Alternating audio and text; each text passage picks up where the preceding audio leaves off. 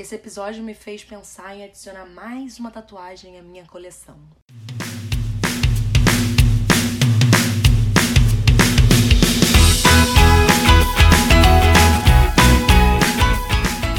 Olá, minha gente! Voltei mais rápido do que vocês pensavam, não? Ah! Sejam bem-vindos a mais um episódio do K-Popercast. Dessa vez eu vou falar um pouco sobre a cultura sul-coreana e o papel que as tatuagens desempenham na sociedade de lá.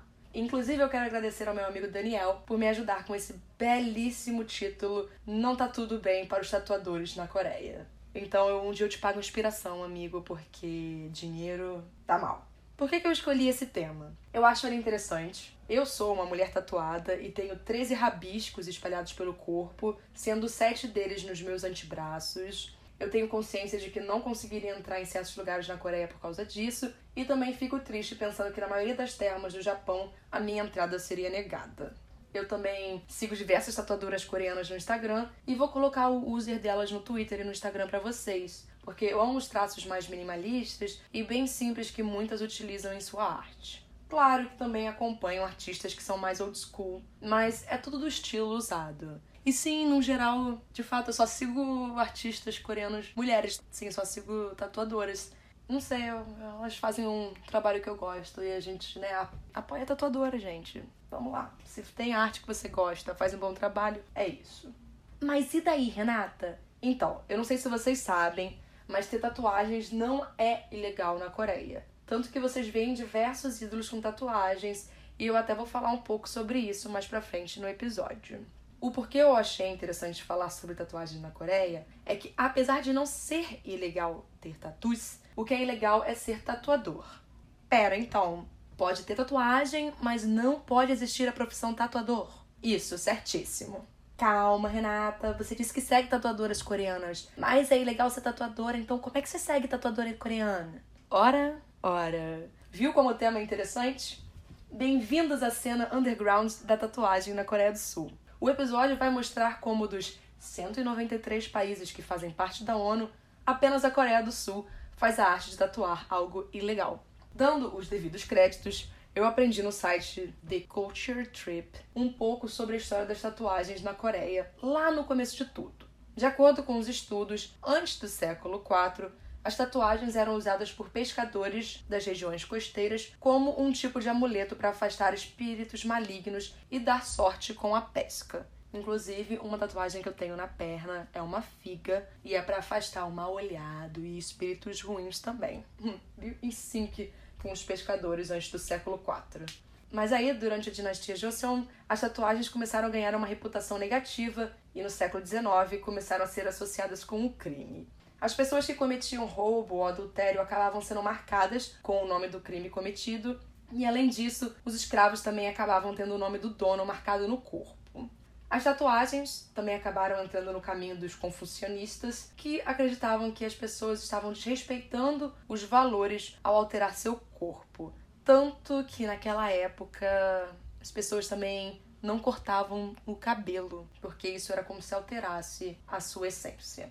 Aí no século XX, as tatuagens começaram a ser associadas a gangues que usavam elas para marcar sua família e suas alianças. Eu abro um parênteses e falo. Apesar de ser no Japão, a gente pode associar a imagem da Yakuza, que sempre era invocada ao falar de japoneses tatuados. Esse tipo de imagem relacionada sempre a criminosos que acabou manchando essa arte. Então, quando a gente via alguma coisa ocidental que mostrava Tá sempre o estereótipo, né? Do vilão russo, japonês, tudo vilão. É, hoje em dia tem os chineses também. Eles sempre escolhem uns, obviamente, os islâmicos. É, sempre tem um. Eles sempre escolhem um. E aí eles sempre pegavam o pessoal mais tatuadão com uma cara de ranzinza, sabe? É, é, vamos perpetuar estereótipos imbecis. Mas continuando, fecho parênteses, voltando. Muitas famílias ainda não veem com bons olhos e eu mesma demorei um tempo para convencer minha família sobre minha primeira tatuagem quando eu fiz 18 anos. Isso foi em 2009. Ou seja, ela vai completar 10 anos esse ano. Hoje em dia, ninguém mais da família, da minha família, se importa e nem tem como, né? 13. Eu sempre brincava com meu tio sobre como eu estava indo ficar mais degenerada no dia que eu fazia uma nova tatuagem. Todos riam, era uma grande piadinha. Acontece que na Coreia isso ainda é muito enraizado na cultura, na sociedade e não é tão bem visto assim. Quem está ajudando a mudar isso tudo são as novas gerações e até os próprios ídolos coreanos. Só que sempre tem um mais. Mães, mães, sempre tem um. Geralmente, existem exceções. Ídolos coreanos com tatuagem não podem ficar exibindo assim com tanta facilidade. No clipe pode? Pode. No show pode? Pode, dependendo da agência. Nos programas musicais pode? Raramente pode. A maioria dos artistas com tatu acabam tendo que cobrir as mesmas durante as performances. Alguns exemplos são a, a Hyolyn, do Sister, que teve que cobrir a cruz da barriga, a Amber, do FX, que vive se apresentando de manga comprida, e assim por diante. Inclusive, ela estava de manga comprida na SM Town do Chile, eu só conseguia pensar, meu Deus, que calor. E vocês já repararam que quando a tatuagem tá aparecendo, ela, eles soltam um blur, um embaçado nela? Super discreto, só que não. Se não tivesse nada, talvez fosse mais sutil. Porque quando eu vejo aquele blur, eu só fico encarando ele. E é assustador isso. Eu não sei porque eles acham que essa é uma boa saída, porque não é. Durante minha pesquisa, eu descobri que coreanos usam duas palavras para tatuagem. Aparentemente, um estudo em Busan mostrou que as pessoas acham a palavra tatu muito mais simpática que o termo coreano munsin. Pelo que eu entendi, a palavra munsin tem uma conotação mais forte e mais conectada ao crime organizado e a um comportamento mais antissocial. Enquanto tatu é mais visto como estilo pessoal e moda, gourmetizaram, né? Para ficar uma coisa mais aceitável. O ponto principal agora. Falei um pouco da história, de como a sociedade reage, e então é hora de explicar como a profissão de tatuador é ilegal. Nos anos 90, a Coreia do Sul classificou a arte de tatuar como uma prática médica e que todos os tatuadores teriam que ter uma licença médica para poder tatuar dentro da lei. Acontece que conseguir uma licença médica não é fácil e, consequentemente, não ter uma te impede de abrir um estúdio e trabalhar como tatuador de forma legal. Segundo o governo, isso é feito para proteger as pessoas de se machucar e regular a indústria para deixá-la mais segura. Considerando que existe uma cena underground intensa, com os mais diferentes tatuadores e que as pessoas adoram ir atrás deles para se tatuar, eu diria que essa lei é pouco eficaz. Uma curiosidade aqui do Brasil é que não existem muitas marcas de tintas para tatuagem que podem ser usadas no país de forma legal.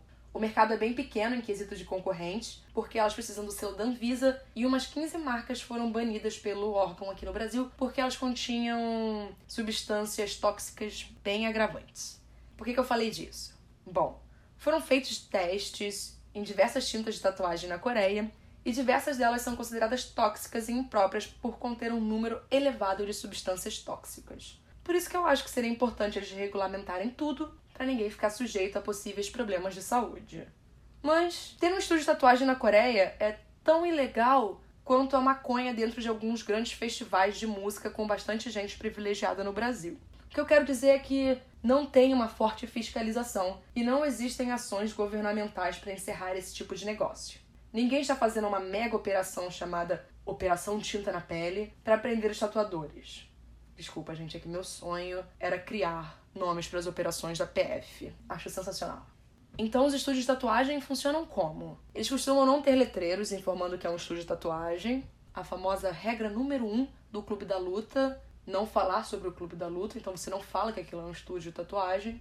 As janelas são todas cobertas e os tatuadores pedem para as pessoas, os clientes, não saírem falando alto onde tem um estúdio. Mas volta e meia existem casos de pessoas sendo presas ou estúdios sendo fechados porque tem gente que vai lá e denuncia. Principalmente estúdios que querem eliminar algum concorrente acabam ligando para a polícia e informando onde existe um estúdio. Eu acho irritante, mostra que você tem um caráter lá no chão, abaixo do chão, inclusive. É horrível. Claro que não são todas as pessoas que agem assim. Sempre existe quem age de má fé, e ainda bem que existem as pessoas que pensam nos outros, que têm empatia e querem que os tatuadores se unam nessa luta diária deles. Isso é tão forte que no começo desse ano, né, 2019, diversos tatuadores usaram o Instagram para tirar fotos juntos, em clima de união, e para protestar nas redes sociais sobre como eles precisam ter um trabalho ilegal porque o governo não quer rever suas leis. Vários tatuadores publicaram fotos das mais diferentes tatuagens com a pergunta: Isso parece ilegal? e eles questionam sobre como a lei fere a Constituição coreana e o fato de que todo coreano tem direito a uma vocação. Os tatuadores explicam que se a profissão deles é ilegal, então eles estão sendo negados ao direito de uma vocação e fazendo com que eles escondam o que amam fazer. É uma coisa muito complicada. Eu não sei o que vocês pensam disso. Vocês, a gente pode conversar nas redes sociais. Eu adoraria responder e conversar sobre isso. Eu espero que vocês tenham gostado do episódio. Eu achei bem interessante fazer ele. E se tiverem interesse em cometer uma ilegalidade enquanto estiver na Coreia fazendo tatuagens, procure um tatuador cuja arte você se encante e entre em contato com ele. Quem sou eu para dizer o que vocês devem ou não fazer? Eu só sei que eu faria. Tem umas muito bonitinhas, tem uns artistas que eu gosto bastante do traço deles. Então, até o próximo episódio e fiquem bem. Tchau!